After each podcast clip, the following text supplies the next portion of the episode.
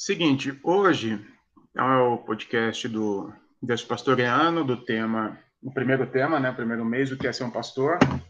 A ideia aqui não é a gente oferecer respostas ou fechar o assunto, né, isso a gente vai tentar fazer na, na reunião online com a galera. Hoje é o bate-papo meu e do John aqui, a gente vai ler e comentar algumas, não são todas, né, porque não tem condições, algumas das respostas que vocês ofereceram lá no formulário, tá? Então, é lógico que ler, a gente lê todas, só que comentar aqui vai ser algumas, tá bom? Então a gente vai ler, vai dar uma comentada, dar uma provocada, e aí na próxima segunda a gente faz uma reunião para fechar o assunto. Deixa eu abrir primeiro aqui. E às vezes quem perguntou também, João, e tem curiosidade de saber, quem falou alguma coisa e tem a curiosidade de saber, a gente pergunta para a gente box que a gente troca uma ideia também. Só não dá para colocar nesse material, nesse, nesse momento agora, então também ficaria um material muito grande para eles ouvirem. Sim, sim. E assim, é, a ideia não é nem tentar é, elaborar respostas aqui a priori, né? A gente pegar alguns comentários aqui, por exemplo, né? A primeira pergunta lá do formulário, eu pedi para as pessoas colocarem ali todas as perguntas que vierem na cabeça, que viessem na, na cabeça dela sobre o tema. Né? É como se fosse um brainstorm, né? Vai falando o que vem na cabeça, sem muito filtro, e aí a gente vai tentando entender. Eu vou aqui é, ler alguma coisa, né? É, Saber o que é ser um pastor, e eu não vou falar, obviamente, o autor da pergunta, tá? Para não, não, haver nenhum constrangimento. Saber o que é ser um pastor realmente, como se comunicar e se posicionar perante questões e questionamentos para poder levar conhecimento para as pessoas e tudo que puder aprender a respeito. Essa primeira, que não foi uma pergunta, foi um comentário, a pessoa liga bastante a ideia de pastor quase como um professor, né, John? Como mestre, né? Quando alguém que leva o ensino, né? Que, que traduz o ensino é uma das facetas, né? Do, do pastor não é a única, né? É, o pastor também é aquele que cuida, é aquele que acolhe, né? Aquele que dá essa dimensão do abraço, também é aquele que dá o conselho, que ensina, que explica, mas é uma das faces do que é o pastoreio, né, João? É uma parte, é, não é um fragmento. É, e aí eu provoco pensando no seguinte: e, e existe a forma de pastorear uma pessoa que completamente letrada, né? A gente conhece alguns pastores que, que mal conseguem ler por uma construção social e cuidam de gente, pastoreiam. O que, que você me diria sobre isso? É, porque eles não estão versados numa área, né, que é o ambiente, às vezes, teológico, estrutural, né, a questão da didática né, teológica, mas eles têm aquela questão da, da sensibilidade, né, João? Que é a questão de, de você ter esse, esse linguajar que toca muito mais o coração do que a questão do raciocínio, do cérebro, da, da montagem do argumento. Então, é gente que está muito mais acostumada com a relação do que com a questão da teologia, né? Então, é bem possível que isso aconteça, né? Não Até vejo porque... que é errado, né? Que tem, tipo, não. tem que ser 50%, 50%. Não, não existe isso. E até porque assim, né? É, talvez essa pessoa ele não vai poder ensinar uma teologia, mas ele vai ensinar tanta coisa sobre a vida, né? Que, que, um teólogo talvez não tenha condições de ensinar. Então, sim, ele vai ensinar, não necessariamente num campo acadêmico, né? Mas num, num chão da vida. Eu, eu, eu dou muito mais valor. Eu não estou desvalorizando o assunto aqui. Acho que todo mundo sabe o quanto que a gente é, caminha dentro do, do campo acadêmico, estuda mas eu dou muito mais valor para um cara de caráter, que, que tem é, é, humanidade, tem sensibilidade com o outro, e, e, esse é um cara, digamos, letrado, do que um, um, um, cara super letrado, acadêmico, né? Alguns pastores que a gente conhece bem é tipo um granconato, que é um boçal que muito inteligente. Esse cara não é pastor, ele é só um boçal inteligente mesmo. É, é, um, é um acadêmico no pastoreio, né? É, o acadêmico no pastoreio ele pode gerar prejuízo, porque inclusive a Bíblia, se a gente for falar dela ipsiliteris, né, ela de forma literal, que é o que a academia trabalha, né, com essa divina, é, é, essa divina inspiração das escrituras, né, mano, é, ela traz um monte de morte, né? Eu acho que quando a, é, a, a escritura ela não dá conta da vida, é necessário que haja muito mais empatia do que é, faculdade teológica.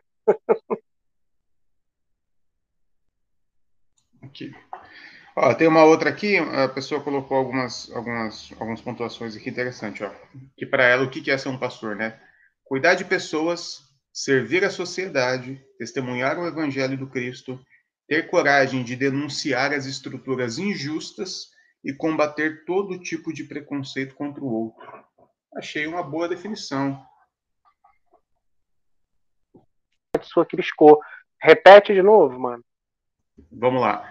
A pessoa pontuou aqui, ó, o que é ser um pastor para ela? Cuidar de pessoas, servir a sociedade, testemunhar o evangelho de Cristo, ter coragem de denunciar as estruturas injustas e combater todo tipo de preconceito contra o outro.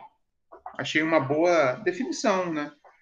É uma boa definição, mano. Eu acho que dentro desse campo, cara, eu acho que a questão do de combater as injustiças, né? é o que é o caminho principal daquele que invoca o nome de Jesus, né? Que, que diz que comunga da fé do Cristo, né? O Sim. combate às injustiças. Eu acho que isso é uma coisa que me chama muita atenção, por, porque a gente não entende a que nível que isso te leva ao pastoreio, entende, João? Isso nos leva, vou, vou dizer coisas polêmicas agora, isso nos leva, às vezes, a nos filiar a um partido político. Porque sim, existe, sim, a, sim. existe a via Existe a via do, do outsider, que sai da igreja dele e vai para Jus para combater essas, esses sistemas perversos, mas existe uma linha política, João, e quem tem o dom para assim o ser, né, é, deveria se filiar a um ambiente político, participar de plenárias, para poder ali, de alguma forma, influenciar aquele meio, porque é por parte da política que acontecem as mudanças nessa construção de sociedade que a gente tem democrática, né? Então, te, te, leva a entrar num coletivo, te leva a se filiar a um partido, e aí tem, rola um preconceito, por conta da vagabundagem, né, João? Rola um certo preconceito. Que aí, se você se é. filia a um partido, já começa a ter algum problema com você. Mas combater as injustiças por uma via, que é a via da democracia, a via das instituições legais, por vezes vai te chamar para esse tipo de, de atividade. E aqui já vai abrindo, a galera que está ouvindo, assistindo, aqui eu acho que já abre um, um, um precedente para um dos temas, talvez, aí, que é trazer essa ideia do pastor como uma figura pública, né? E como ele, o que ele pode uhum. não pode se envolver, né? É, não necessariamente que o pastor tenha que se filiar a um partido, não, mas que ele tenha, que ele tem que ser um cara politizado, e, e, saber como que a política está andando na no seu município, estado e, e, país, eu acho que isso é o um mínimo, né? Então, já fica uma anotação aí que pode ser um dos nossos próximos temas. Sim. É, surgiu também aqui para mim é, esses cinco pontos que a pessoa colocou aqui, né, que eu acabei de falar. Na verdade, são, são, são princípios, são é, de todo cristão. O que eu pensei nisso foi o seguinte: qual que é a diferença então do pastor e do cristão? Já que todo cristão deveria de cuidar de pessoas, servir a sociedade, testemunhar o evangelho, ter coragem de denunciar as estruturas injustas e combater todo tipo de preconceito, então o que diferencia o pastor do cristão? É, numa resposta muito direta, eu acho que o pastor tem essa obrigação. O uhum. cristão, uhum. ele está no âmbito pessoal dele, e por mais que ele saiba que isso aqui é uma, é uma necessidade de vida, já que ele quer seguir o Cristo, ele tem o direito de ir no tempo dele, de tentar entender a dinâmica de vida dele. Talvez ele não consiga se dedicar tanto a um lado agora. O pastor, eu acho que ele não tem muito essa opção, não. Se o pastor se está se colocando como essa figura pastoral, isso aqui não é um chamado, isso aqui não é um, isso aqui é uma obrigação para o pastor. É mais do que obrigação, né, irmão?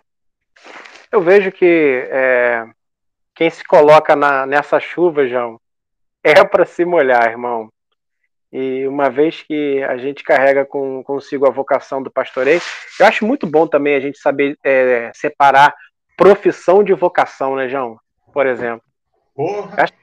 Porra, cara, isso é uma pergunta, João, que as pessoas fazem o tempo todo e aí eu, eu já não aguento assim responder, porque é, é, é, repetido, é muito repetido. Aí a gente fica meio, às vezes, desesperado, mas a gente sabe que as pessoas não têm culpa, né, mano? Elas querem entender a nossa dinâmica, né, uhum. como, como pastores da igreja garagem, né, cara? Eles querem saber como que funciona a questão da profissão e da vocação. E qual a diferença entre essas duas coisas, né? Porque eu tenho uma profissão, você tem uma profissão. E a gente é, é vocacionado ao cuidado hoje, fazendo o cuidado que nós temos feito na igreja da garagem. E aí a gente, eu penso sempre assim, mano, eu estou pastor, né, mano?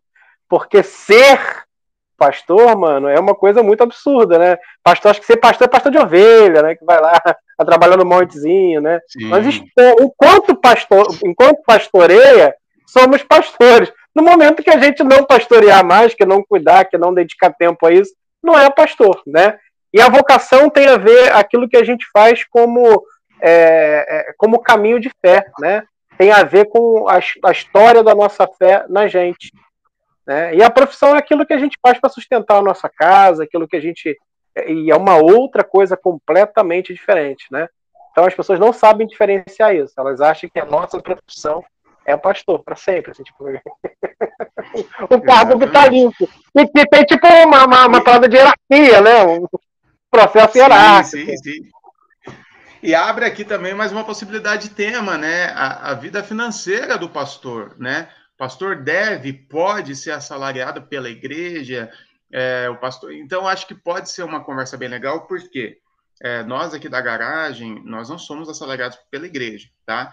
E, e somos contra isso. Mas também é, há algumas, algumas possibilidades né, que uma igreja pode chegar a ter essa estrutura, que eu particularmente não vejo é, é, grande problema do pastor receber uma ajuda ou até um salário daquela igreja dentro de algumas questões. Por exemplo, o pastor está trabalhando realmente?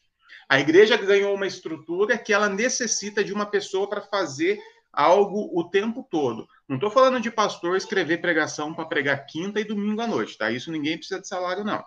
Eu estou falando do cara que trabalha, né? Sabe qual é o problema, John? O pastor ele pega um salário para ele, aí quando precisa pintar uma parede, ele pega dinheiro do dízimo e contrata o pintor. Aí quando precisa é, pôr um caminhão de terra para dentro, pra... aí, aí, me dá, aí me dá urticária, porque assim o cara tá recebendo só para aconselhar e pregar. Pera aí, calma aí, vamos devagar. Essa outra... semana eu tive uma conversa com um pastor que está reclamando, João. Um pastor que reclama que ganha só, só 3 mil reais para poder fazer a live da igreja dele quatro vezes por mês. Tá reclamando, falando que é muito injusto 3 mil reais para isso. Eu também acho. 3 mil reais a gente não tem nem no Natal, né, João? Nem no Natal. Não, eu também acho muito injusto, porque para fazer quatro lives por mês, ele deveria estar tá ganhando porra nenhuma. Agora, não, a gente não ganha nem no Natal, João, nem no E uma outra coisa. É, o pastor, se chegar a esse ponto da igreja poder pagar um salário, que seja um salário condizente com a realidade da sua sociedade, do, da sua membresia. Né? Porque aí você tem um monte de pessoas da classe baixa ganhando um salário mínimo, R$ 1.500, R$ 2.000, você tem um pastor ganhando 6, 7, 8. O pastor tem que ser um reflexo do todo. Então, acho que não essas pode duas. Ser carro do boi, né, João? Pelo não pode ser carro né? do boi. Tem uma outra coisa que eu queria falar também, João, que está dentro desse assunto, que é que eu acho que é a questão da compatibilidade, né, mano? Eu tenho um amigo, João, que era médico, cardiologista, e foi trabalhar lá no sertão, no Maranhão, mas agora está no norte do país com os ribeirinhos.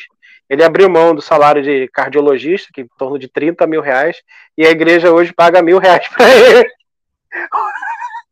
Porque é... tem o outro lado do pêndulo também, entendeu, é, João? São poucos, né? Mas tem. Mas tem. São pouquíssimos, mas tem esse lado do pêndulo que, assim, e aí ele vive precisando de coisas, né? Porque tem três filhos. Imagina, um cara, a esposa e três filhos ganhando mil reais por mês de oferta da igreja. O cara abriu mão da, de 30 pau por mês, sendo um cardiologista bem conhecido no Rio de Janeiro, com um escritório aqui em Copacabana, abriu mão do.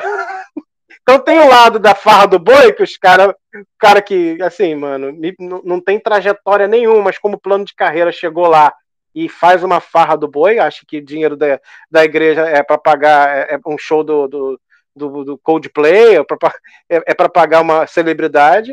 E tem o outro lado que também, de alguma forma, não, a, a, igreja não é coerente com ele. Eu acho que tem que ter uma coerência com a formação. Por exemplo, imagina um médico, um dentista, um, um professor universitário, ele para a vida dele inteira para cuidar de uma igreja que está pedindo cuidado, e a igreja precisa ser coerente. Não estou dizendo que o sujeito precisa ganhar uma fortuna, mas ele precisa ser coerente para que o sujeito não abandone a vocação. Que largou. Então, assim, é, é esse equilíbrio que não existe quando a gente olha para o meio evangélico, né, João? É, é sempre um, um, absurdo ou outro, né? São pastores nas grandes igrejas do centro ganhando milhões até, né? Pensar ano, e os missionários e esses pastores mais vida louca que estão fazendo um trabalho realmente importante, passando um perreco na mão de, de oferta, ficar mendigando Pix para os amigos, para o conhecido. Isso aqui é legal que, que, que teve uma outra, um, um, outro questionamento aqui. Eu vou dar uma resumida, porque ela, a pessoa fez um texto bastante grande, mas ela resume assim, é, sobre o título pastor, né? Será que numa igreja plural, diversa, numa igreja horizontal, onde não há essa hierarquia, a, o questionamento dela vem justamente pelo título pastor, né? Eu, por exemplo, me apresento, inclusive em redes sociais, como Pastor Berlofa. O John se apresenta como Pastor John Souza. Bom, eu começo a dizer, eu, eu começo dizer para essa, essa pessoa, é, primeiro que a gente precisava entender que pastor não é título, né? E sim, a gente usa o pastor como título, mas ah, vamos, vamos por partes, né? Pastor não é título, pastor é essa vocação, é essa obrigação, é essa missão, que eu acho que pastor também é uma missão, né? Você entende uma demanda, você vê, talvez parafraseando Jesus, né? Quando Jesus chora, falando assim para o povo dele, né? Quantas vezes eu quis te colocar aqui debaixo das minhas asas. Então, Jesus tinha uma missão de apacentar aquelas ovelhas que, segundo ele, estavam como ovelhas sem pastor. Então, também pastor é uma missão. Ponto. Agora, diante disso, nós estamos dentro de um sistema religioso que, infelizmente, requer alguns símbolos, alguns ícones para se fazer ouvido, né?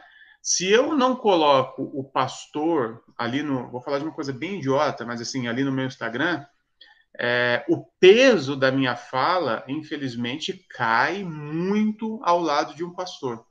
Quando é o pastor que está falando algo, os evangélicos param para ouvir e dão um peso maior sobre aquilo.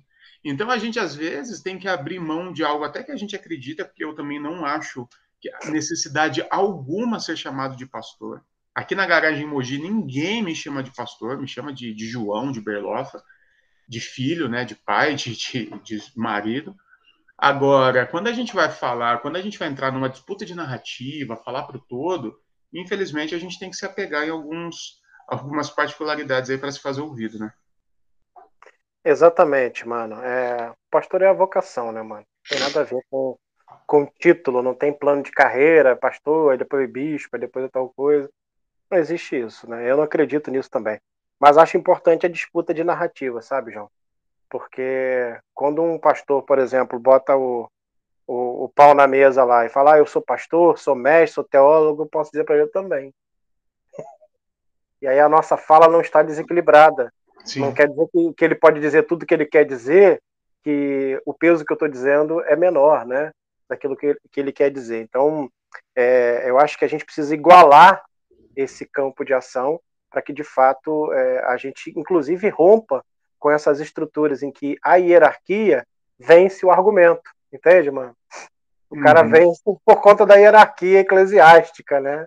E isso é algo que, que de fato não faz o mínimo de sentido no reino em que Jesus diz que o maior é aquele que serve.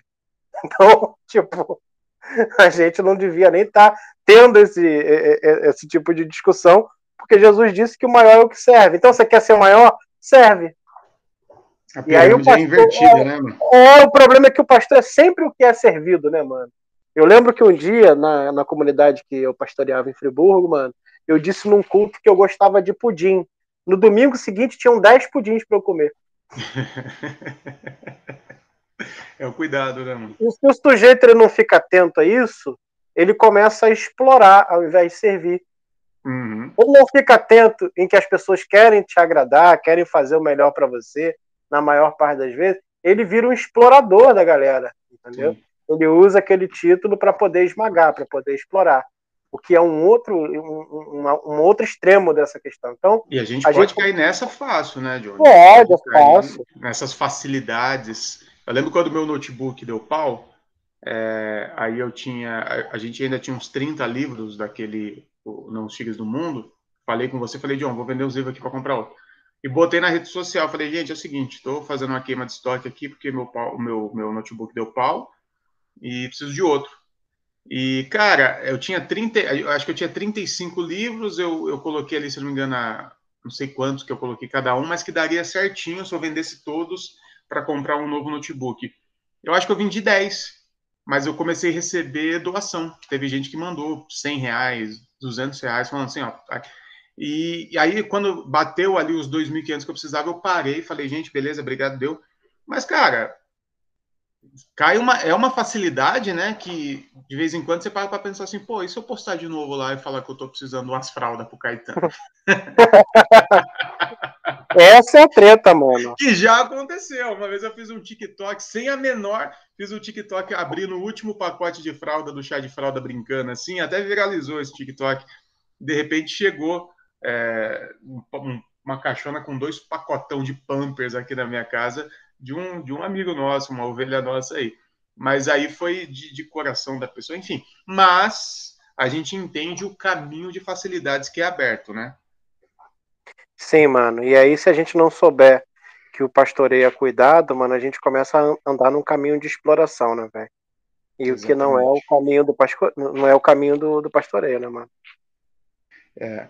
Aqui, aí é assim, gente, é, eu estou naquela primeira pergunta, tem um monte, são, são 36 respostas cada pergunta, obviamente, é, mas depois eu vou compartilhar todas as perguntas para que todo mundo veja. Mas eu vou partir agora aqui para a segunda, o segundo questionamento.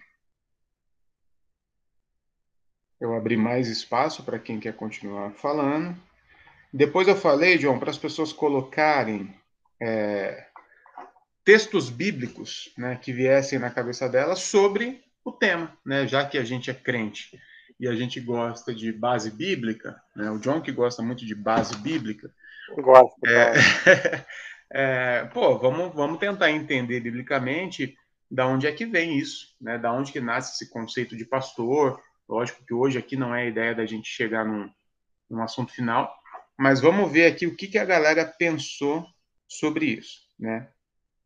a primeira resposta foi bem legal, que foi assim, ó, não tenho costume de ler a Bíblia. Aí a pessoa foi sincera, foi, foi categórica, está no caminho certo. Alguém citou Jesus dizendo, eu sou o bom pastor, né? Porque é Jesus que inaugura essa ideia, né, John? Sim, como essa ideia de transformar aquilo que era um cuidado pecuário, né, do pastoreio, em algo de um cuidado com aquilo que ele chamava das ovelhinhas perdidas né, de Israel. Ele que inaugura essa ideia. Né? Antes o pastoreio era uma questão de pecuária, né, do cuidado do dono dos animaizinhos com os animaizinhos. Sim.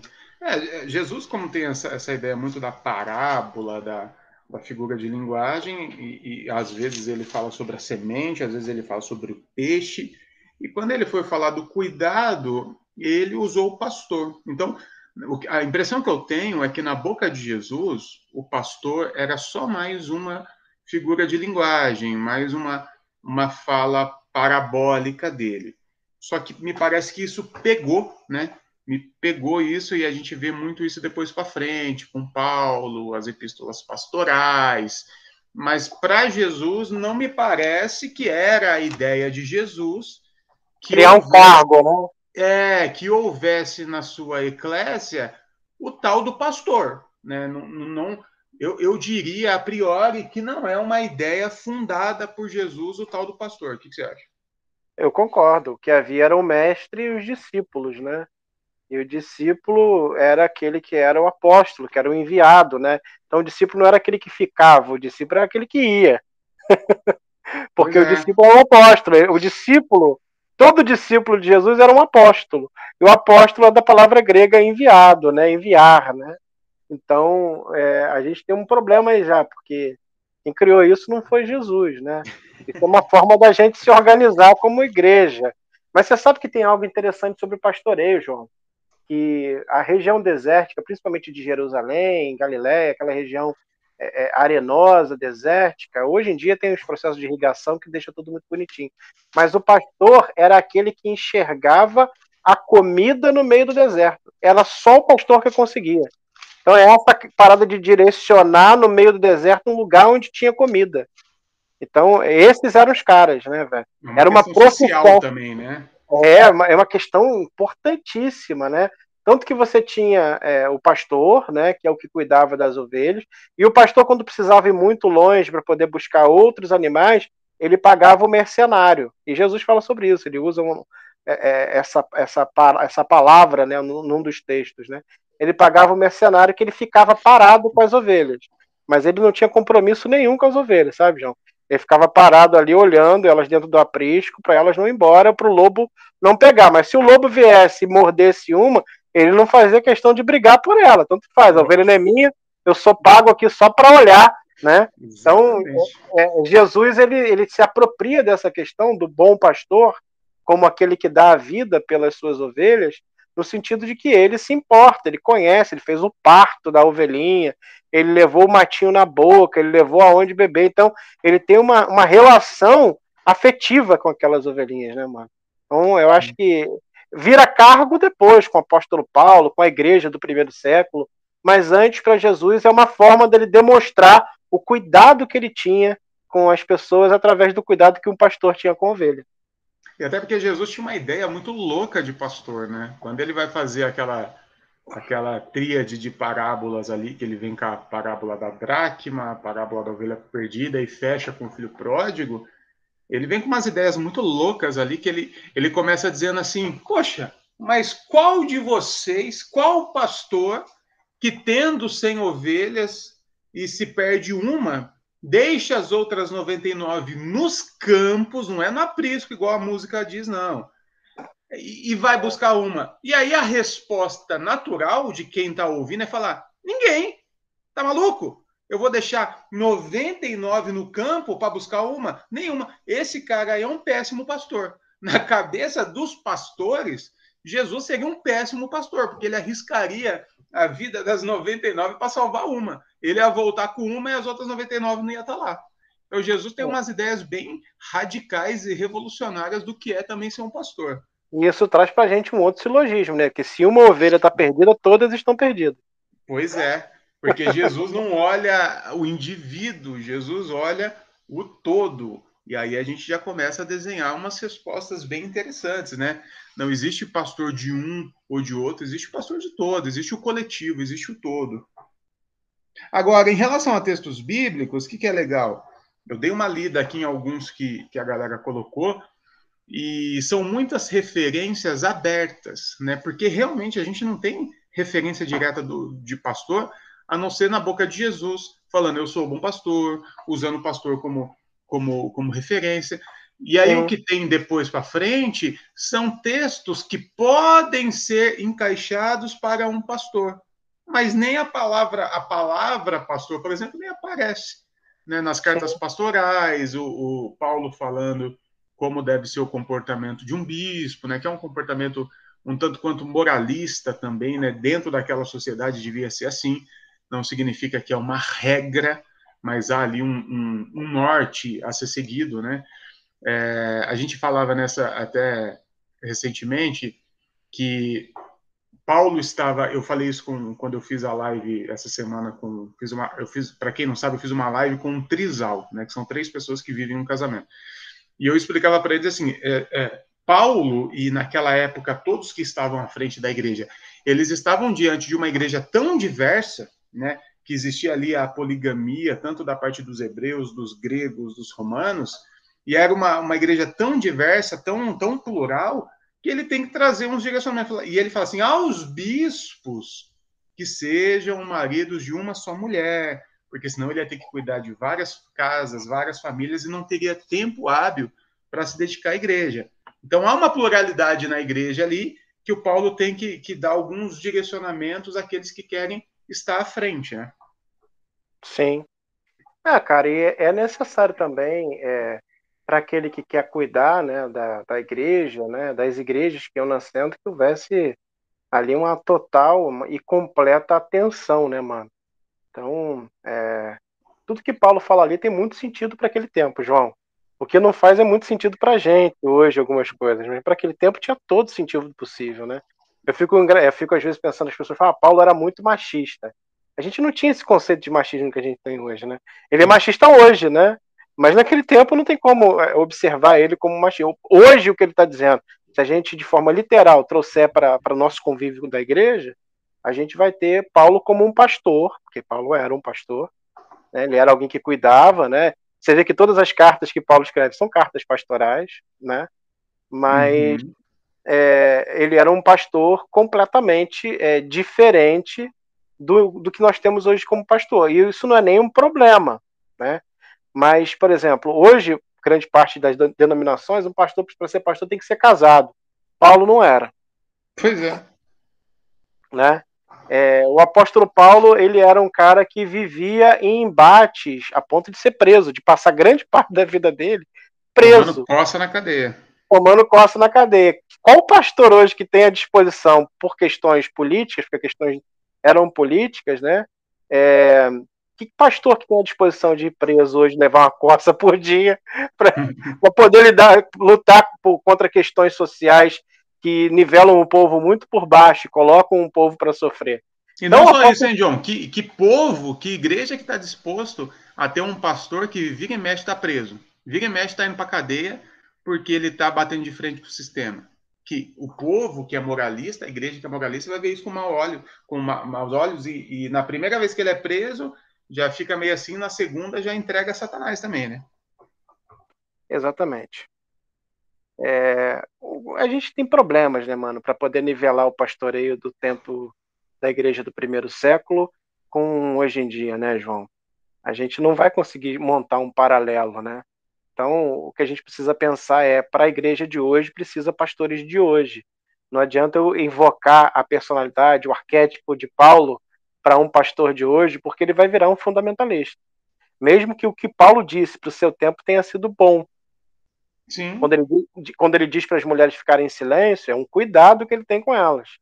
Porque se falasse, mano, as lideranças daquele tempo, principalmente os judeus e os judaizantes, de alguma forma poderiam espancar aquelas mulheres as Sim. mulheres depois. Então, assim. É, eu, eu, confesso, John, que eu não vejo apenas como um cuidado, é, porque era algo tão, tão natural do Paulo, né? Como você disse, Paulo naquela época ele não era machista porque ele não se sobressaía como machista, porque todos eram machistas. A, a, a sociedade era machista. Então, sim, o Paulo é, ele era um machista como qualquer outro. Ele não teria condições emocionais, psicológicas, sociais, geográficas, de não ser daquele jeito. Então, quando Paulo está dizendo para as mulheres ficarem caladas, eu não sei se é apenas um cuidado do Paulo ou se é algo da natureza dele dizendo assim: não, o lugar da mulher aqui é ficar calada mesmo. E óbvio que a gente entende que realmente há esse cuidado no sentido de se a mulher falar em público, ela vai tomar pedrada, ela vai ser morta, porque não era. Mas eu não vejo assim com tão com tanto carinho assim do Paulão, falar, ah, Paulo estava tendo cuidado. Não, ele estava sendo o homem que ele era da época, cara. E era natural. Se fosse eu lá, eu ia falar a mesma coisa, mano. É, mano, eu não estou nem dizendo, fazendo essa análise de, da crítica do discurso do Paulo, né? Eu estou dizendo que era um cuidado para aquelas mulheres, porque se elas falassem, era bem provável que elas fossem espancadas. Isso acontecia muito, principalmente dentro do ambiente do rabinato, que não permitia as mulheres, né? Então, Sim. como aquilo acontecia nas casas, né? O cuidado acontecia nas casas, né? A sinagoga era exclusiva para o debate das escrituras e os ensinos aconteciam nas casas. Se uma mulher desse opinião, por exemplo, fizesse como Maria fez com Jesus, sentada na casa de Lázaro e Marta, né? Sua irmã, hum meu morte, Deus! Morte. Então, assim, é... É, eu tenho um, um, um, um quê de ler a partir do tempo, né? A partir do tempo era um cuidado que ele tinha, mesmo que fizesse parte da sua religiosidade, entende? Sim. Não, eu entendo o lance que está falando do cuidado. Por exemplo, se a gente pega até lá nas leis mosaicas, leis estúpidas, né? Como a mulher que que está no, seus período, no seu período menstrual, ela deve ficar reclusa. Isso é um absurdo tal. Se você for olhar com os olhos daquela época, era, de certa forma, dentro de toda a bizarrice que era a vida de uma mulher naquela época, de todos os absurdos que ela tinha que enfrentar, o período menstrual talvez seria o período de mais paz na vida dela. Porque Sim. ela não tinha um cara é, estuprando ela, porque o cara ele transava com a mulher, queira ela ou não. Mas quando ele queria, ele ia lá e transava. Não tinha que ficar indo no poço retirar água. Então, assim, era cinco, seis, sete dias de paz na vida dela. Né? Até sim. nisso a gente consegue entender o lado do cuidado. Sim, sim. É exatamente isso. E as referências aqui se repetem muito, né? Salmo 23, com a referência de o Davi. O Davi, que era um pastor de, de profissão, né? Usa essa ideia. A gente até diz que foi Jesus que inaugurou o pastoreio, mas no sentido de trazer isso para a igreja. Mas o Davi, sendo um pastor, ele já usou essa expressão no salmo mais conhecido, né? O Senhor é meu pastor e nada me faltará. Que tem um lance muito louco ali, né, John? Porque se liga, é, primeiro que a tradução é o Senhor é meu pastor e eu não vou sentir falta de nada, mas o que mais me, me, me deixa intrigado ali é que na continuação do texto ele fala assim: e ele me faz descansar em verdes pastos, né, o pastos verdejantes. E a gente descobre, fazendo uma pesquisa rápida, que a ovelha ela não descansa num pasto verdejante, porque a ovelha é um animal voraz. A ovelha é, é igual um hamster. Eu tinha um hamster uma vez e se você você não pode deixar comida perto dele, porque ele vai comendo, ele vai enchendo nas bolsas. Ele não descansa enquanto tem comida, porque ele acha que depois não vai ter. Então ele vai é, é ensacolando comida para dentro dele. A, a ovelha é um animalzinho mais ou menos assim ela vai comendo até morrer de comer, até dar nó nas tripas com, com que ela está comendo. Então, a ovelha não descansa em verdes passos. Para ela descansar, o pastor tem que levar ela para o aprisco, ou para levar num lugar que não tem comida. Então, me traz uma ideia de que o que Davi está falando é que Deus consegue no, nos dar uma paz interior de não, de não ser atribulado o tempo todo, querendo guardar para amanhã, para depois amanhã. Fala, calma, filho, calma que está tudo aí não precisa comer tudo hoje, não, tá? Não precisa guardar para amanhã, que amanhã a Deus pertence. Já dá uma pregação aqui, hein, João? Já dá uma pregação para domingo aí. Já, dá um, já resolve um domingo, né? Já resolve. é um domingo a menos. Bom, aqui vai, vai se repetindo bastante, bastante referências, né? muitas referências das cartas pastorais, das falas do, do Paulo para Timóteo, das falas do Paulo para Tito, e realmente pode ser um bom material de estudo para a gente pensar pastor. A terceira, a terceira foi uma pergunta, uma enquetezinha assim, que eu coloquei. Um pastor tem que ser um bom teólogo? Né? É, 61% da galera acha que, que sim. Então a gente tem aqui, John, é, basicamente dois terços da galera achando que sim, o pastor tem que ser um bom teólogo. E tem um terço ali, né, na verdade 38%, que diz que não. A gente falou um pouco disso lá no começo, mas hoje, qual que é o grande problema hoje? Eu acho que hoje a gente tem que pensar até em que tipo de pastor nós vamos ser. E aí teve uma pergunta acima que eu pulei, mas agora eu vou citar ela, né? Teve uma pessoa que perguntou se, se existe o pastor online. Né? Que existe, existe. E, e eu acho que eu respondo pelo John também que o nosso ministério pastoral hoje aí é 80% ou quem sabe mais é online, é WhatsApp, é DM no Instagram, é e-mail, porque a demanda, a nossa demanda está muito maior devido à internet do que física, principalmente, sobretudo, na pandemia. Mas agora, o que, que eu estava dizendo? O pastor que quer colocar a cara nessa terra de ninguém chamada internet, quer gerar conteúdo teológico, quer não só conteúdo teológico, mas até um conteúdo pastoral, de escrever textos, de, de colocar o seu posicionamento aberto fora de um grupo, de um pequeno grupo, esse cara, sim, ele tem que saber o que ele está falando, né? Porque disseminar ignorância, já tem muita gente fazendo isso. Agora, o pastor, para cuidar do ser humano, para cuidar daquele cara que vai na igreja dele no domingo, da família, esse cara não precisa ser um bom teólogo, não. Então, acho que a gente tem que abrir aqui duas vertentes, né? De que tipo de ministério pastoral nós vamos atuar. É, mano, é, a gente sabe que o online hoje ele é tanto circunstancial como intencional pra gente, né? Uhum. É circunstancial porque a gente está no meio da, da pandemia, mas a gente sabe que espalhados pelo Brasil, João, existe um tanto de gente que, de alguma forma, precisam do cuidado e romperam com as suas igrejas, né? Então também é intencional, né? Então a gente abraçou essa ideia de ser uma igreja online, Uhum. E eu acho que isso é irrevogável para a gente, mesmo que a gente volte novamente à questão é, dos encontros é, pessoais, é, os encontros junto com a nossa galera. Então eu penso, mano, que ser um pastor online significa ser um pastor do mesmo jeito que a gente é quando a gente tem que encontrar com alguém. Só que a gente não vai encontrar pessoalmente, mas a gente vai conversar, a gente vai apacentar, a gente vai aconselhar, a gente vai tentar de alguma forma é, contribuir caso haja alguma demanda, alguma necessidade, alguma ausência. É a mesma coisa, João. Né? No final das contas, é a mesma coisa. O que vai mudar, né, cara, é que você é localizado em Mogi e eu localizado no Rio de Janeiro, a gente vai ter um encontro com essas pessoas, com algumas pessoas, né, que não são todas também, né, é, que fazem parte da nossa igreja local. O que a gente não vai conseguir separar nunca é o que é a igreja garagem de modo todo, o que é, que é a garagem Mogi, o que é a garagem Rio. A gente é uma igreja. A gente tem uma consciência, a gente tem uma ideia de como que a gente pode, de alguma forma, mudar os contextos locais. Né? A internet hoje é um ambiente que encurtou as distâncias. Então, o, o pastoreio online é o pastoreio.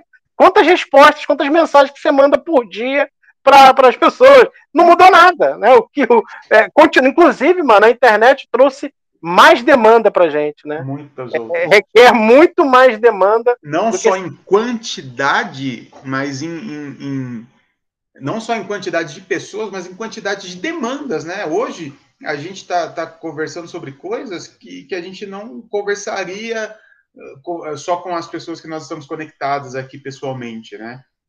Essa semana eu tive que parar para pensar coisa que eu nunca tinha parado para pensar, inclusive conversando com você, né? Assim, aí Gente, eu faria, um, eu celebraria um casamento de um trisal, talvez eu demoraria muitos anos para ter essa demanda é, é, na minha frente, mas a, na internet essa demanda já chegou e muitas outras demandas, né? Sim. Fora que coisas que a gente não conhecia, que a gente não sabia, João, como essa essa situação que você falou sobre o trisal e tal, que a gente não conhecia, que não era uma demanda de chegar, fora outras situações que a gente está desde 2018, né? É, é, sendo atropelado por elas, porque quando elas chegam, elas não chegam com carinho, né? Elas nos atropelam, né, mano? E a você gente tem que, que dar resposta, você já tem que ter um, um, um, artigo escrito sobre aquilo, é doideira. E que a gente vê de uma igreja no interior, né, João? Você no interior de São Paulo e eu no interior do Rio. Eu não tinha esse tipo de demanda, né, mano? A gente não viveu para essas demandas. Então, realmente, é, eu acho que a igreja online, né, mano, ela veio realmente, inclusive, para ficar, porque é, é, o nosso plano, como é intencional que a garagem permaneça dentro desse ambiente online, mas acima de tudo, ela veio para nos, nos fazer crescer, mano. Porque a, a, gente, algumas demandas a gente teve que ir atrás, algumas demandas a gente teve que aprender, algumas demandas a gente teve que quebrar a cara, como já aconteceu. Né? Então, mano, é, a igreja online hoje, é, na verdade, eu acho que é um favor de Deus, de alguma forma, para fazer a gente crescer numa velocidade muito maior do que a gente cresceria dentro do ambiente de interior, cuidando das coisas que acontecem no interior, tanto de São Paulo como do Rio.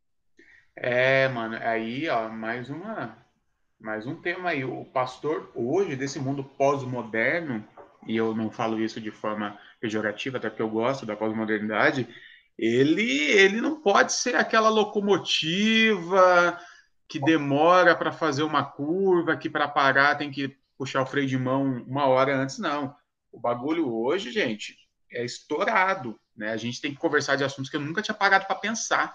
E isso gera uma, uma angústia, às vezes, por exemplo, na live que eu fiz com o Trizal, e foi uma live muito bacana, eu terminei e fui conversar com a Karina, né? Como eu sempre faço. E no final das contas, nós tretou. Eu e a Karina, a gente começou a discutir tanto no assunto, era um assunto tão novo, e, a, e, ninguém tinha uma opinião muito formada sobre aquilo ainda, e no final a gente brigou e dormimos de bundinha um com o outro, assim, sabe? Já emburrado, porque não conseguimos resolver aquele assunto naquela hora. Então, gente, é, o pastor do século XXI, ele é uma, é, ele é uma esponja absorvendo coisa o tempo todo, sem tempo de, de, de diluir, pensar, tem que meter água para dentro e deixar descer. Exatamente, João. Mas o problema é que as pessoas, elas estão, de alguma maneira, mano, numa velocidade que eu não sei se o pastoreio convencional dá conta. Se essa uhum. ideia do, do pastor convencional, sabe, dá conta. A velocidade em que as pessoas estão, a velocidade em que as coisas estão acontecendo, a velocidade em que as coisas estão dispostas para o consumo, para o uso rápido.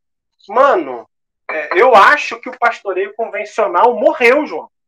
Morreu. A gente tem uma geração, João, de velho que é velho dos anos 70, depois do Woodstock.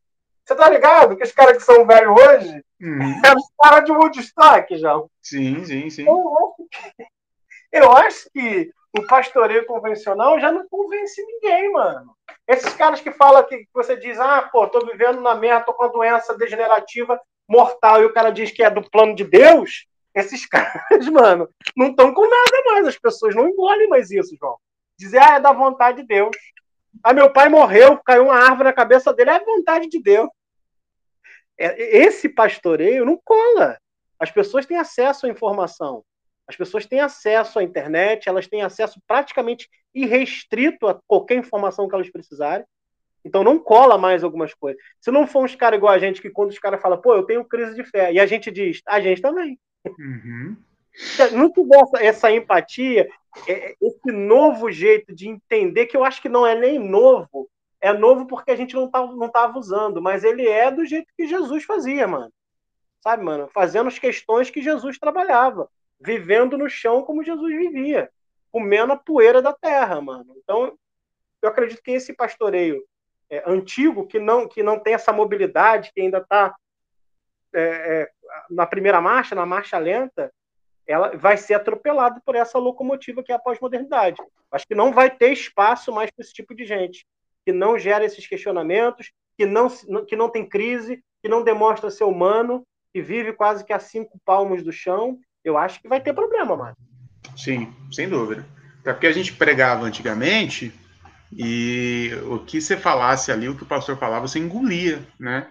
Porque você nunca tinha parado para estudar, você não tinha acesso você não tinha condição de ir na biblioteca, abrir o Atlas, né? Lembra do, do daquela enciclopédia, o Atlas que tinha.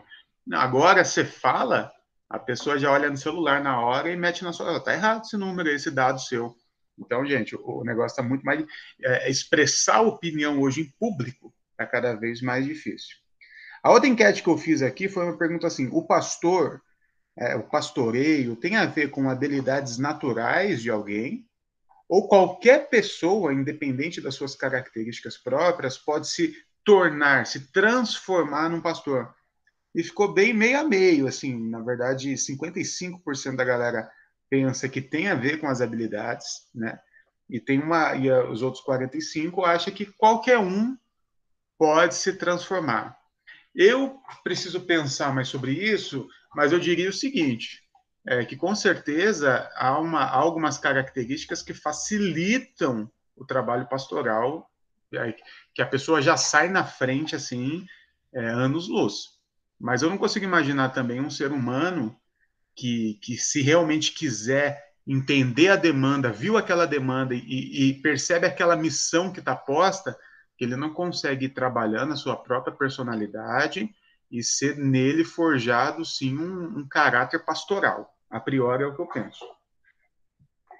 Cara, eu acho que o pastor é o pastor na demanda, sabe, João? Surge a demanda e ali surge o pastor. Eu acho que ele não se prepara para isso. Essa parada de, de, desse preparo, desse saber, eu acho que ele não existe, cara. Eu vejo pela minha vida, né? Quando trabalhei com, com os ribeirinhos, mano.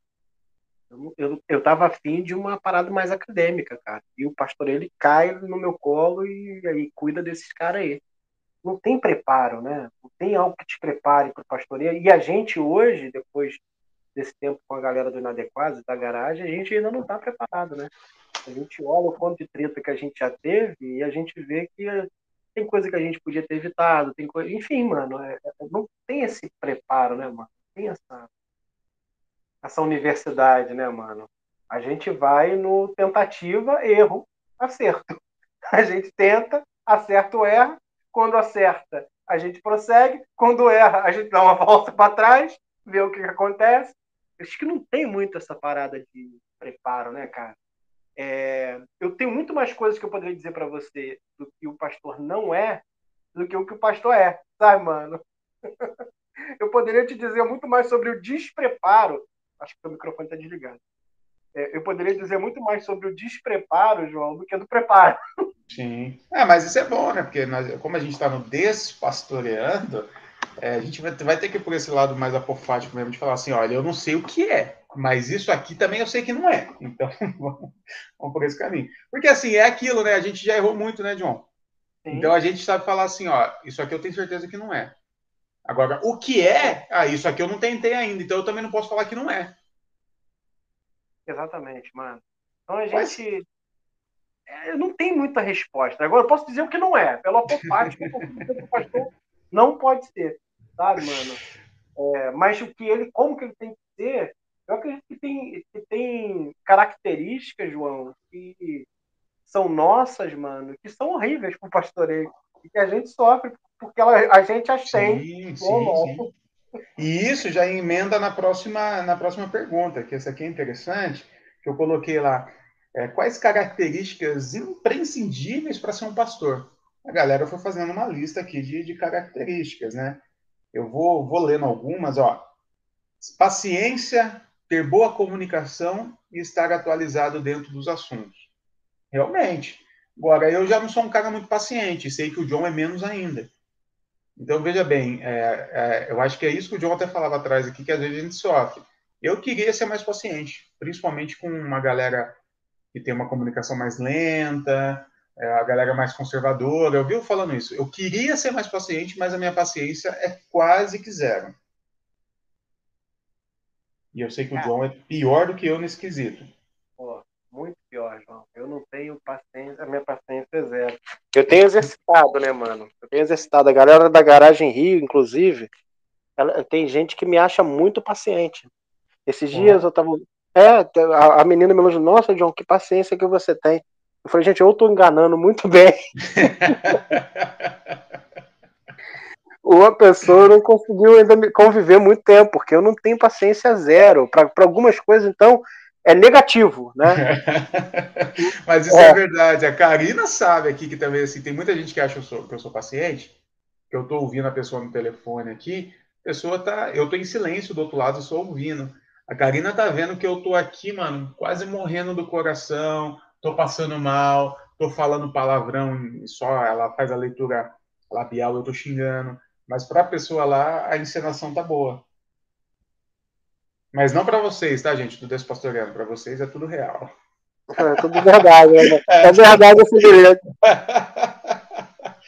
Humildade, coragem e, acima de tudo, amor. É, bacana. Empatia, é. compaixão pelo próximo. Pode falar. Isso, mano, é essencial, mano. Saber que a gente não, não acerta tudo. Eu, eu tava dizendo, eu escrevi um texto há algum tempo dizendo que tá todo mundo na beirada. Não tem centro, não tem apoio, tá todo mundo na beira, né? E tá todo mundo a, a qualquer, a qualquer passo de cair. É, alguns já estão caindo o tempo todo e alguns ainda vão cair porque acontece no processo.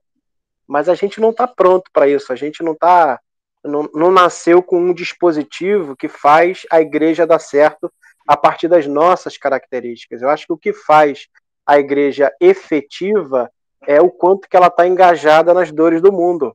Muito mais no, no, no, quanto que o pastor, de alguma forma, que está por trás, resolve, mata no peito o problema, entendeu, João? Quanto que a gente está engajado nas dores da sociedade, da cidade? Quanto? Né? E é isso que vai dizer é, o quanto que aquela igreja caminha, porque a igreja pode ter cinco membros e movimentar uma cidade inteira, porque não é a quantidade de gente que faz o barulho, mas é a ação que ela tem no meio, é onde ela está inserida, como que ela age.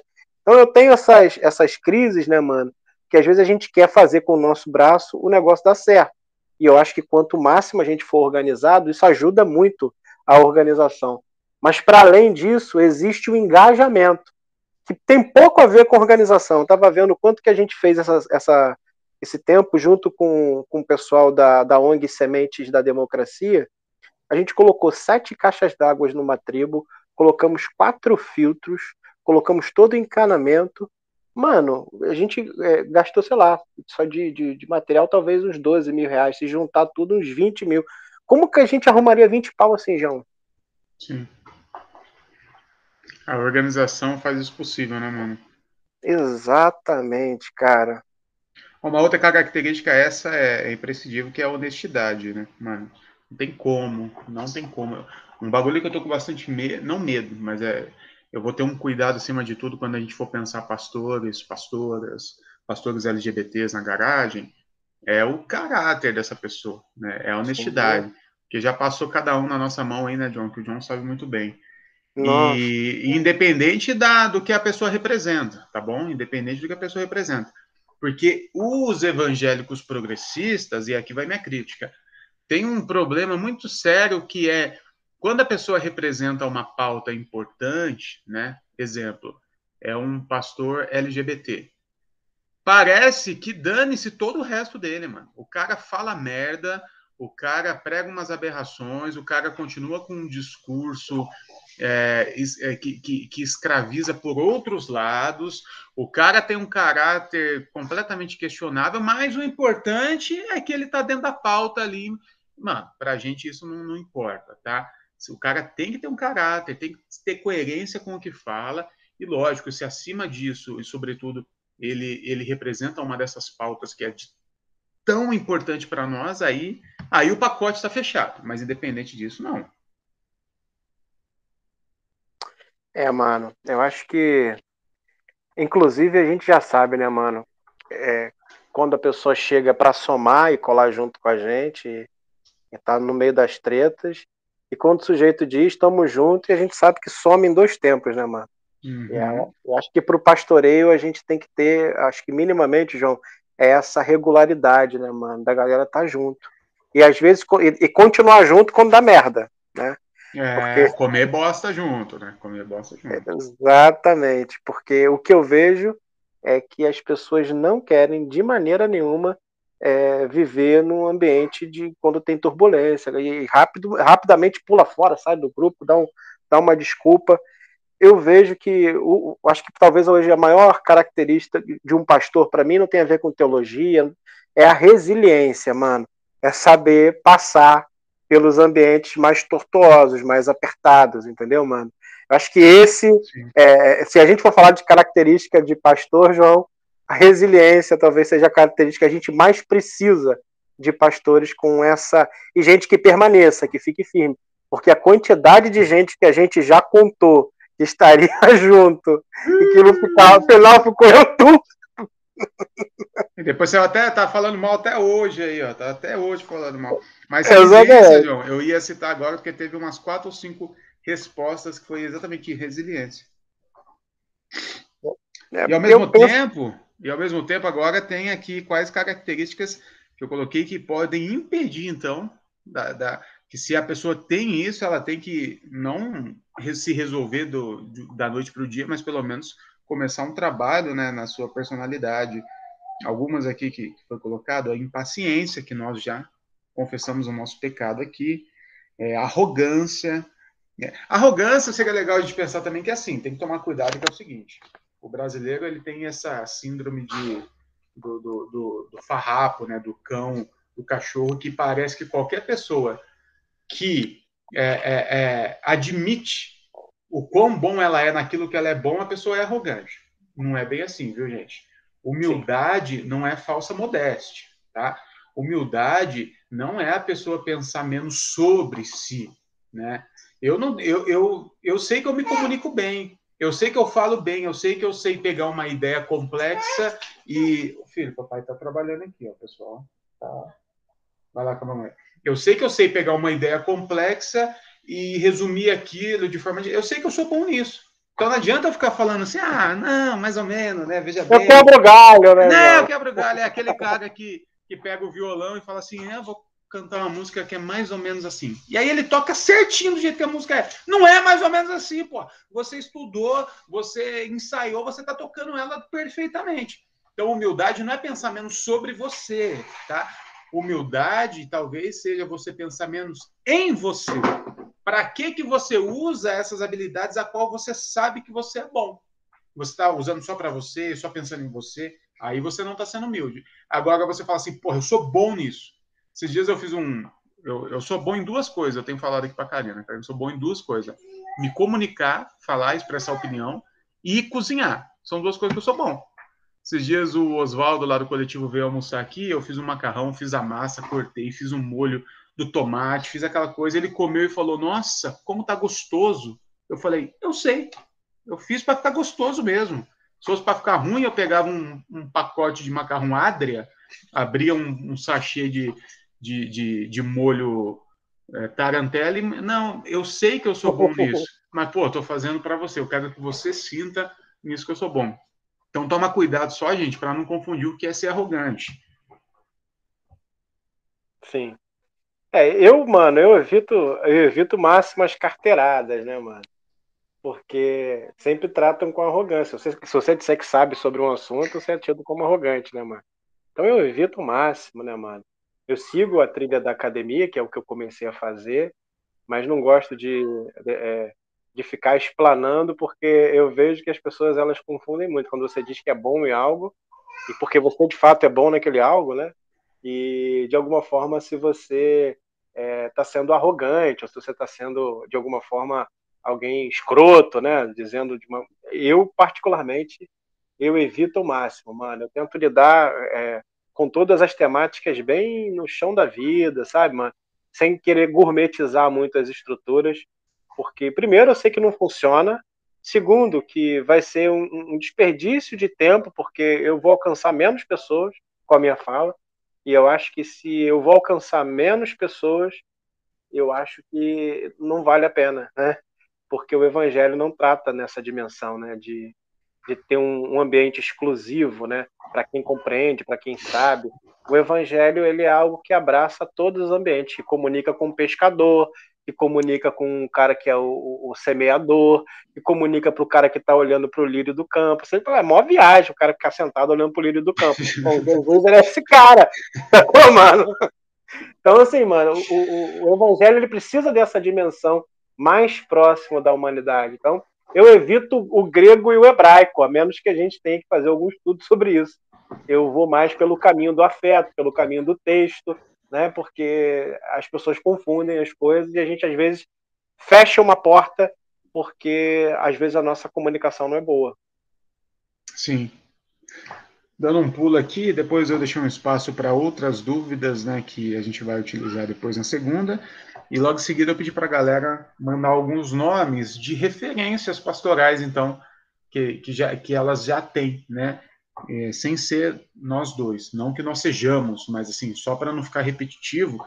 Então, as pessoas, algumas respostas, assim como Papa Francisco, né? É, deixa eu falar algo sobre isso. Também, eu sou fã do Papa Francisco, sou fã dele, tá? Agora, é, talvez, talvez, a gente tenha essa síndrome de achar, porque o cara representa algumas pautas que para nós é muito importante, a gente já considera ele o, o máximo. Por que, que eu estou dizendo isso? Porque eu realmente não conheço o Papa Francisco. Me parece ser um cara bom, um cara do povo, que veio realmente da, das bases, mas ele não deixa de ser um líder da maior religião do mundo, né? que, que detém milhões, bilhões em ouro. Então, é, só quis usar isso como exemplo, mas fica aqui a minha admiração, ao, pelo menos ao que ele fala, tá? Mas é um, um bom exemplo do que a gente estava citando. O Henrique Vieira foi muito citado aqui, né? Frei Beto, muito bom. Dom Helder Câmara, só conheço ele é, por textos. Deixa eu pegar alguns nomes mais conhecidos nossos, assim, ó. Levi Araújo, Paulo Capelete, o Lancelotti, o padre Júlio Lancelotti. É... Caio Fábio, citado aqui o Caio também, que, que é o pastor do John. O John gosta mais do Caio do que eu. Pô, é, esses dias eu coloquei de novo. Eu, sempre que eu coloco o Caio, eu quero ver algum assunto. Deixa eu, deixa eu ver o que o Caio pensa sobre isso. ele já me irrita de começo, porque ele está lá, ele tem um, pro, um programa de perguntas e respostas. Ele manda para a pessoa mandar a pergunta para ele. Aí o, o, o, o, esqueci o nome dele, o ajudante dele lá, faz a pergunta para ele. Aí ele, ele fala assim: Ah, mas isso aí eu já respondi. Já vai lá no, no caio.net, coloca lá é, endemoniado, vai aparecer 48. Você lê lá. Porra, então não faz um programa de pergunta e resposta se você não quer responder de novo, Caio. Mas o João fica chateado quando eu falo. Cara, eu não tenho chateação, não. Eu, eu não gosto da opinião política dele. Eu te falei um milhão de vezes. Mas é um pastor fantástico, com conhecimento e com uma fala muito boa acerca do evangelho. E ele é pioneiro, né, mano? Você imagina o que a gente está dizendo agora, talvez seja novidade para alguns, o cara estava dizendo isso na década de 80. Sim, sim, sim. Não, o cara é completamente vanguardista. Isso não tem como como a gente tirar esse mérito dele, né? Hoje a gente trilha um caminho que o Caio abriu e pagou caro por isso, né? Mano? Você tá aqui Ricardo Gondim, o Kivitz, o Bregantin. O Bregantin é um cara realmente muito humilde colocar aqui. O Bregantin é um santo, mano. Sim, mano. Mais do que o Bregantin, cara, só o Carlinhos Queiroz, né? Carlinhos Queiroz é o. É, se Jesus estiver entre nós hoje, ou é o Júlio Lancelotti, ou é o Carlinhos Queiroz. É um desses Sim. dois, não tem como, cara. E, bom, foi muito, muito, e foi muito repetido, os mesmos nomes, né? Caio Fábio, Adeovaldo. É, infelizmente, muito poucos nomes de mulheres, porque o sistema impede muito que as mulheres cheguem ao pastoreio, que é algo que a gente já quer quebrar de cara.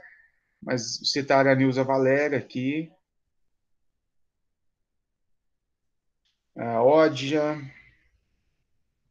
enfim, alguns nomes, Kenner, Kenner Terra, citaram aqui, alguns nomes que eu não conheço, Marco Davi, da Igreja Brasileira, é, Felipe Scarcella, que é de uma igreja inclusiva, que eu esqueci o nome agora, você lembra, John? Não, mano, mas acho que é Batista, é um Batistão. Isso, é, mas é uma Batista, é uma Batista, não é Batista da Convenção, não, ele é um pastor não, LGBT. É Nancy Cardoso, Nancy é muito boa. Silva Jerusa, a esposa do, do Gondim, tá aqui. O próprio Gondim foi citado várias vezes. O Zé Bruno. Enfim, alguns nomes interessantes. Nada, nada diferente do que eu imaginei que viria. O Bruno é meio, bagre ensaboado, né? Ah, certeza, né, mano? O cara gosta bagre de ensaboado. bagre ensaboado a gente não gosta tanto, né, João? a gente tem as nossas... Eu tô tentando, João, fazer um, um exercício que tá me custando, que é abrir um pouco mais o, os limites da minha paciência até nisso, né? Porque chega a hora ali que até o Ed René tá me dando nos nervos, mano. Porque, pô, o Ed René, se ele abrisse o pensamento dele e falasse o que ele pensa, a gente teria é, um dos maiores pastores do Brasil hoje estaria ao nosso lado. Mas ele, por ser batista, então ele também é um, um bagre que vai se ensaboando aí. Mas eu tô tentando abrir a minha paciência, porque senão a gente fica muito sem referência, cara. Então eu, eu, eu tô tentando delimitar alguns Estou colocando alguns limites que eu aceito que eu não aceito para ter para ter uma pessoa como referência ou não. O Zé Bruno, sinceramente, eu não sei se, se ele está dentro desses limites, mesmo eu abrindo as minhas fronteiras. não sei se ele está nesses limites. Prefiro não. ele como músico, como músico, como. Verdade. Cantor do resgate, ele não precisa ter posicionamento político para ser cantor do resgate. Verdade, verdade.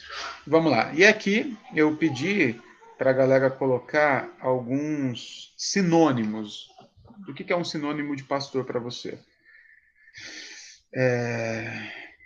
Foi muito texto, né? Uma galera não entendeu muito o conceito, mas assim, servir, cuidar, vigiar, guiar, inspirar, amigo, conselheiro, mentor, acolhedor, instrutor, professor, líder, servidor, defensor da justiça, Jesus, dirigente, mentor, amigo.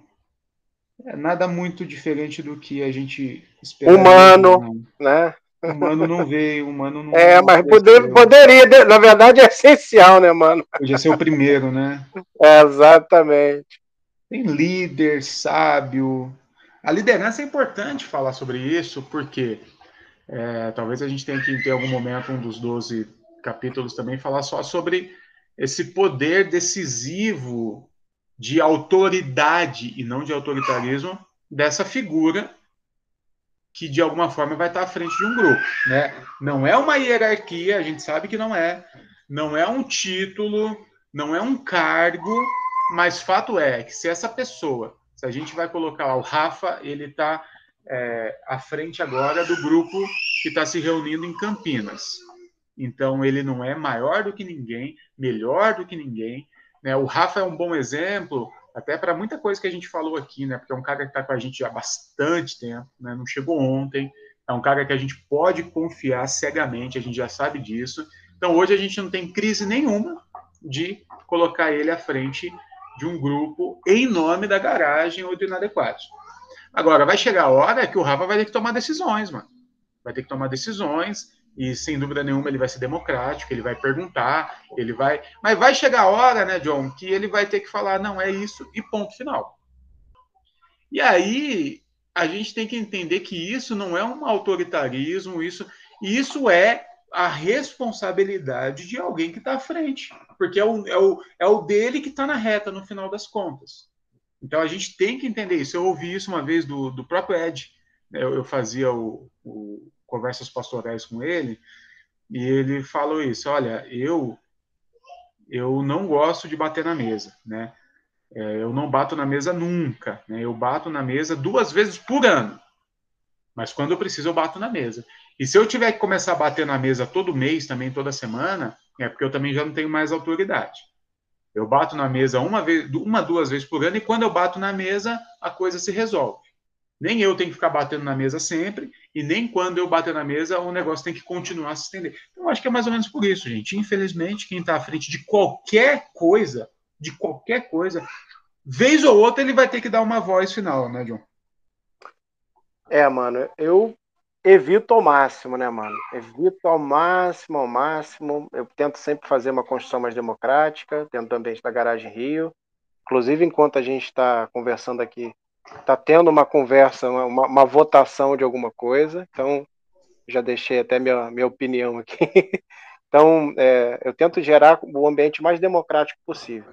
Mas caso não haja consenso e a falta de consenso leve a algum tipo de perturbação, aí é o momento do, do pastor definir, mesmo que seja de maneira provisória, para depois, em outro momento, invocar a democracia novamente para decidir, né, mano? Mas é, porque nenhuma decisão é tão venal, tão fatal que não possa ser mudada, entendeu, João? Sim. Nenhuma. Pô. Então a gente toma uma decisão por agora, né? A fim de que haja em algum momento um consenso que a gente possa tomar uma definição talvez mais, mais assertiva, mas é, eu penso que o trabalho do pastor é conduzir um ambiente democrático, inclusive dentro do ambiente da igreja, né? não só na vida, na casa, mas dentro do ambiente da igreja, né? que haja processo democrático, a pessoa possa decidir, que ela tenha autonomia para decidir, que ela não, não, por exemplo, que a gente falando agora do Rafa, né? ele vai ter que tomar decisão, que não necessariamente cabe a gente tomar, que a gente pode até auxiliar como um corpo pastoral talvez mais antigo, né? Mas é a decisão dele, mano. É ele que vai ficar com aquela pica de Campinas. então, mano, é, é ele que precisa gerar o melhor ambiente possível para que ele possa exercer o cuidado pastoral. O que eu acho, mano, que é fantástico você ter esse, esse poder, essa decisão, sabe, mano? De você gerar um ambiente democrático, de você abrir possibilidade para decisões, ao mesmo tempo e mesmo que você abra espaço para ambiente democrático, para decisão, você precisa entender que às vezes você vai ser só mais um voto. Então é um risco a democracia, né, João? É, a democracia, ela, a gente falava quando o João estava aqui em casa, né? E quando chega em, em momentos políticos, né, em, em ano de eleição, em mês de eleição, principalmente, sobretudo dentro da periferia, onde a informação corre muito mais devagar lá, a democracia é muito perigo, muito perigosa, porque a galera vira massa de manobra. Então a democracia é tudo que a gente quer, a gente luta por ela, mas a gente também sabe os riscos da democracia e mas é o risco que a gente quer correr, né? Gente, é isso. Olha só, é, isso aqui acho que já deve ter dado quase uma hora e meia de conversa. É uma provocação, então, É, lógico, se você já ouviu isso, eu já disponibilizei lá. E ou eu já devo ter feito, ou farei em breve, que eu quero compartilhar com vocês também tudo que foi escrito no questionário. Então, eu não sei ainda como é que eu vou fazer, se eu vou colocar lá em texto, mas para que todas. O Caetano está aqui enchendo o saco. Mas para que todas as perguntas, os questionamentos que foram feitos no questionário, seja aberto para todos, tá? Eu vou ver como é que vai ser feito isso, mas de alguma forma isso vai acontecer. John, é isso? Mais alguma coisa aí para a gente encerrar esse primeiro, essa primeira parte? Eu acho que acerca do pastoreio, mano, a gente falou bastante coisa. É, acho que acima de tudo o pastoreio ele precisa vir da consciência, da consciência em que em algum momento a gente pode conduzir, em outros momentos nós também somos conduzidos, é, que não há nada venal e fatal em relação ao pastoreio que a gente não possa consertar, voltar atrás, resolver, melhorar. Eu acho que a humildade de recomeçar, de repensar, de resistir, de ter resiliência, eu acho que são características muito boas para a gente pensar. E eu acho que a gente está muito mais montado, acho que uma reflexão para a galera que vai ficar. A gente está muito mais montado nessa ideia apofática, daquilo que o pastor não é. A gente tem muito mais certeza de coisas que o pastoreio não faz, coisas que o pastoreio não é, do que as coisas que de fato são. Porque a gente está num processo de mudança muito rápido em que nesses dois anos que a gente teve de pandemia, a gente viveu avanços que a gente não vivia há 10, 15 anos em relação às relações humanas, criou esse ambiente da virtualidade e do, do cuidado muito mais estreito, né? Então, acho que o pastor ele precisa estar atento a esses movimentos que a vida faz.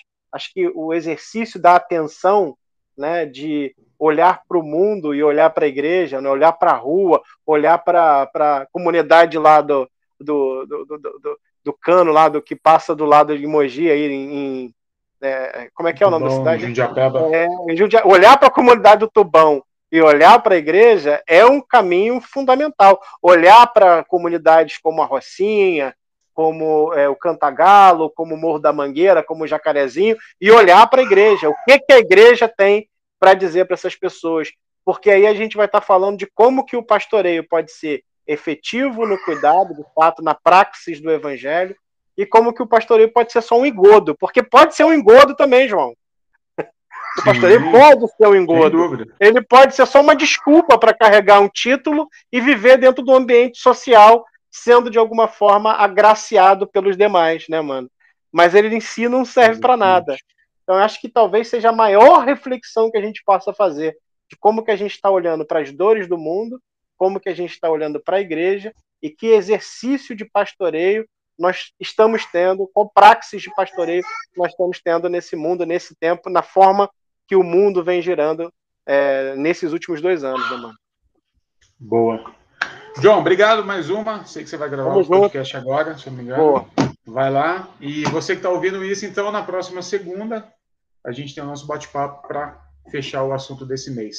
Desse pastoreano, tamo junto. Beijo, João. Beijo para todo mundo aí.